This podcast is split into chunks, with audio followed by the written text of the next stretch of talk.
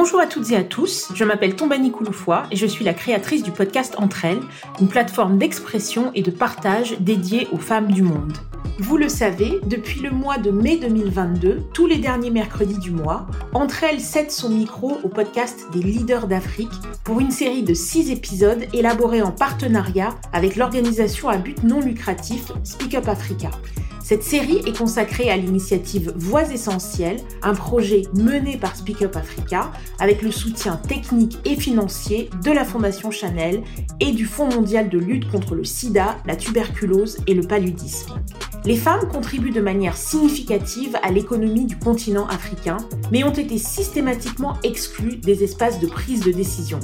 L'objectif de ce podcast est de mettre en lumière l'action de ces femmes de terrain afin de valoriser leur action et d'amplifier leur voix. Dans chaque épisode, je vous emmènerai à la rencontre d'une femme à la tête d'une organisation communautaire et notre conversation s'articulera autour de la thématique principale de son champ d'action. Voix essentielles, c'est aussi l'Université de l'excellence, un programme de formation personnalisé qui permettra de renforcer les compétences de femmes et de filles dans trois pays d'Afrique de l'Ouest, le Burkina Faso, la Côte d'Ivoire et le Sénégal. Dans ce sixième épisode qui vient clôturer la première saison du podcast des leaders d'Afrique, j'accueille Jennifer Van, présidente de l'association Jeunes engagés pour une sexualité saine, ou JESS. Cette organisation est représentée à travers trois grandes villes en Côte d'Ivoire, Abidjan, Bouaké et Daloa. Jennifer est une jeune femme engagée qui milite depuis l'adolescence en faveur de la promotion des droits en matière de santé sexuelle chez les adolescents et les jeunes en Côte d'Ivoire. Je vous invite à écouter cet épisode enregistré à distance entre Londres et Abidjan.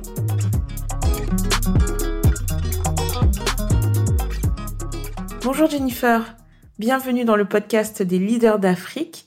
Peux-tu nous présenter en quelques mots l'organisation que tu diriges? Bonjour Tombani, je suis Van Makea Jennifer, présidente et coordinatrice de la plateforme Jeunes engagés pour une sexualité saine, communément appelée JESS. Merci de me recevoir dans le podcast Leaders d'Afrique.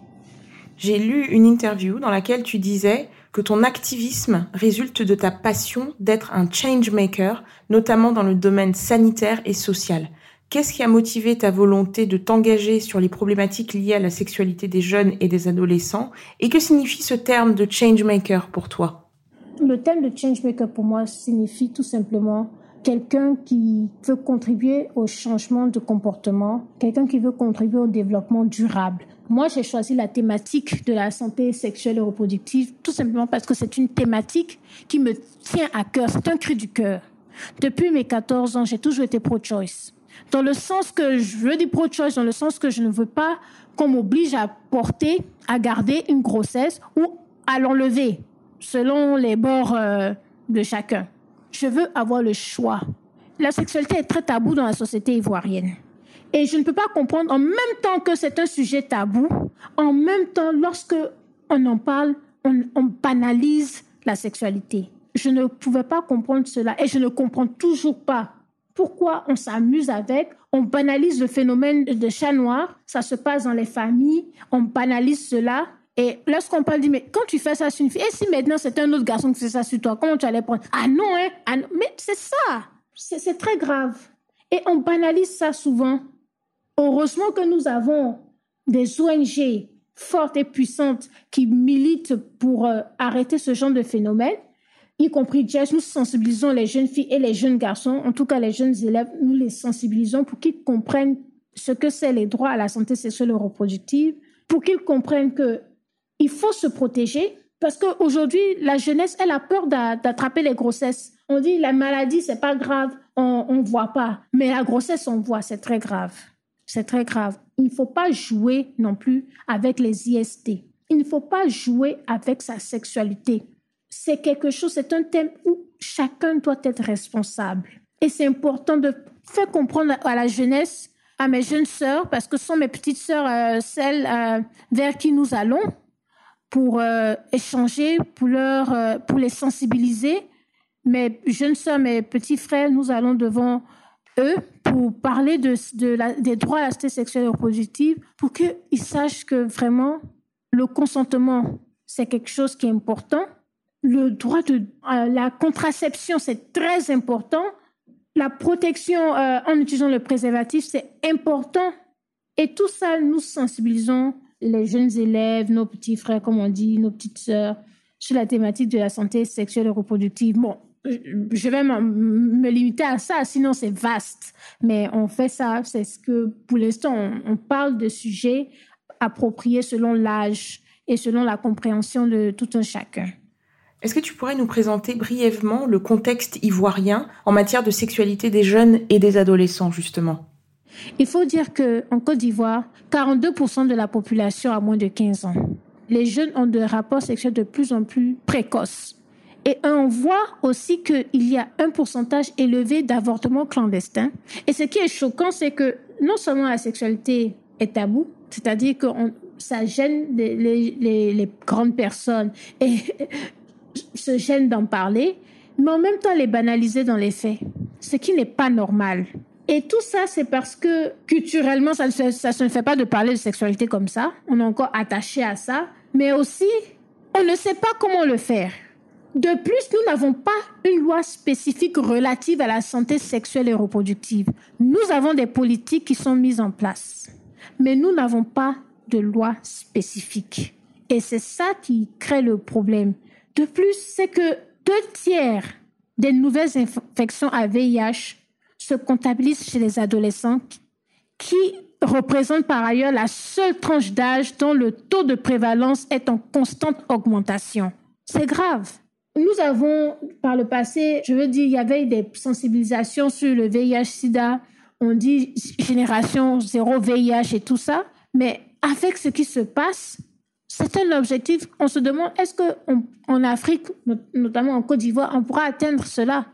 Et c'est très grave. Et et c'est là que nous, on intervient parce que nous voulons sensibiliser les jeunes à comprendre que la sexualité, ce n'est pas quelque chose à prendre à la légère, c'est une responsabilité, c'est un droit humain déjà. Il faut en parler, il faut être libre d'en parler. Il faut que les jeunes filles se sentent capables de venir et de parler, de dire que moi, je suis sexuellement active, je voudrais une contraception. Voici, ah, je veux être sexuellement active. Qu'est-ce que je dois faire? Le jeune garçon, à ah, moi, je veux être sexuellement active, je me sens prêt qu'est-ce que je dois faire, euh, comment je dois me comporter, qu'est-ce que le consentement et comment on reconnaît le consentement. Il faut créer un espace où les jeunes se sentent euh, libres de venir à l'information, d'avoir accès à l'information. Non seulement l'information se doit aussi d'aller vers eux, mais eux aussi, ils doivent venir à l'information. Et c'est ce que euh, Jess nous faisons.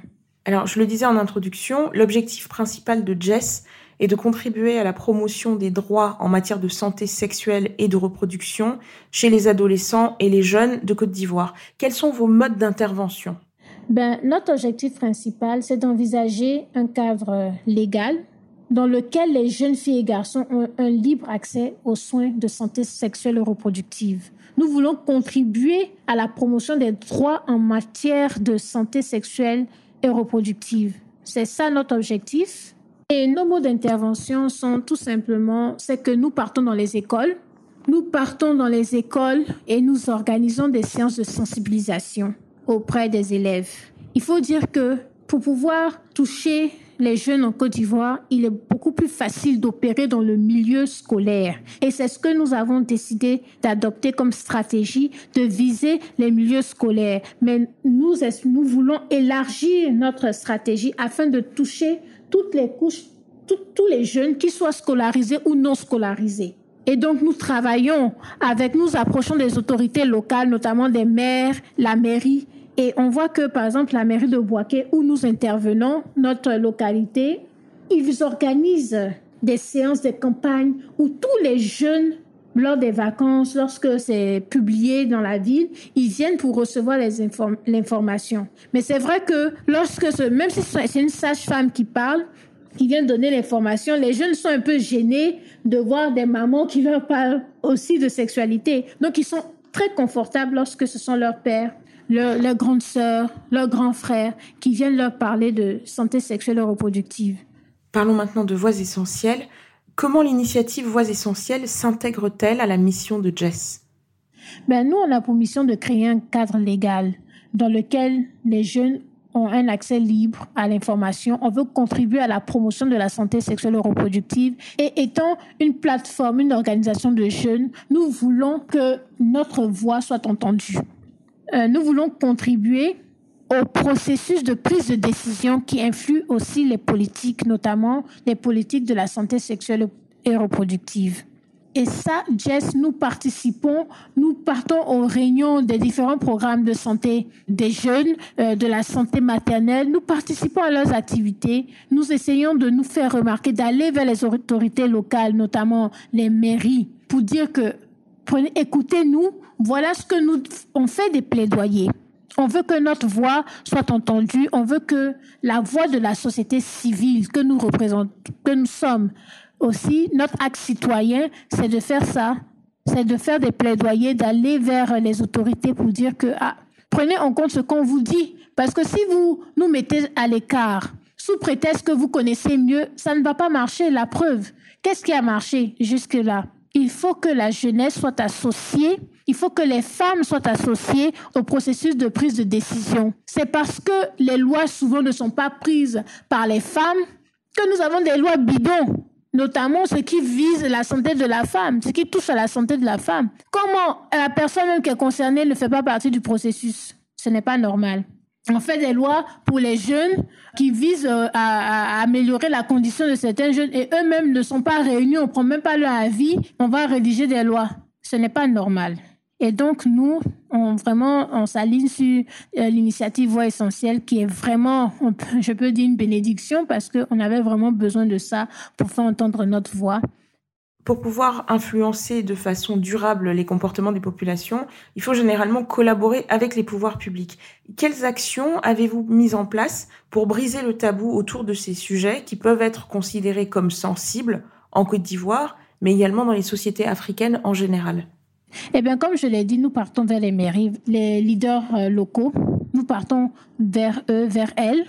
Pour faire entendre notre voix, nous essayons, nous partons vers les programmes de santé, notamment le PNSSU, le Programme national de santé scolaire et universitaire, santé adolescents et jeunes, le Programme national de la santé maternelle, de la santé de la mère et de l'enfant, nous partons aussi vers ce programme-là, vers eux, pour que lorsqu'ils ont des activités, ils nous associent. Lorsque nous avons des recommandations, ils nous écoutent, ils nous offrent, euh, comment on dit, de floor, pour qu'ils puisse, puissent écouter ce qu'on a à dire, qu'ils puissent nous entendre, nous comprendre. Et donc, on essaye vraiment d'aller vers les autorités, les décideurs, un peu pour pouvoir faire changer les choses.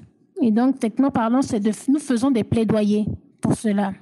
Avant de nous séparer, et comme je le fais au terme de chaque épisode de cette série Leader d'Afrique, est-ce que tu pourrais partager les coordonnées de ton organisation avec notre audience pour ceux ou celles qui souhaiteraient te contacter à la suite de cet entretien? Merci Tombani de m'avoir reçu euh, dans ton podcast Leaders d'Afrique. Pour euh, Jess est visible, on peut dire est présente sur les réseaux sociaux, notamment Facebook. Euh, vous tapez en lettres capitales J-E-2-S. Vous allez voir notre logo et, et tout ça. Je vous remercie infiniment. Merci à Jennifer pour sa participation à cet épisode. Ainsi s'achève cette série inédite du podcast des leaders d'Afrique. Je tiens à remercier l'organisation à but non lucratif Speak Up Africa pour sa confiance sur ce projet. J'espère que vous avez apprécié de découvrir le travail extraordinaire de ces femmes de terrain qui font avancer l'Afrique dans l'ombre et que nous avons voulu mettre dans la lumière par le biais de l'initiative Voix essentielles. Si vous avez apprécié ce projet, je vous demanderai de continuer à en parler autour de vous. N'hésitez pas également à le partager sur les réseaux sociaux. Vous pouvez enfin laisser un maximum d'étoiles et un commentaire sur les plateformes d'écoute comme Apple Podcast ou Spotify. Vous pouvez retrouver le profil de toutes les invitées de cette série sur le site www.voixessentielles.org. Je vous retrouve toutes les deux semaines pour un épisode du podcast Entre elles consacré au parcours professionnel d'une femme du monde. Merci pour votre écoute et à bientôt.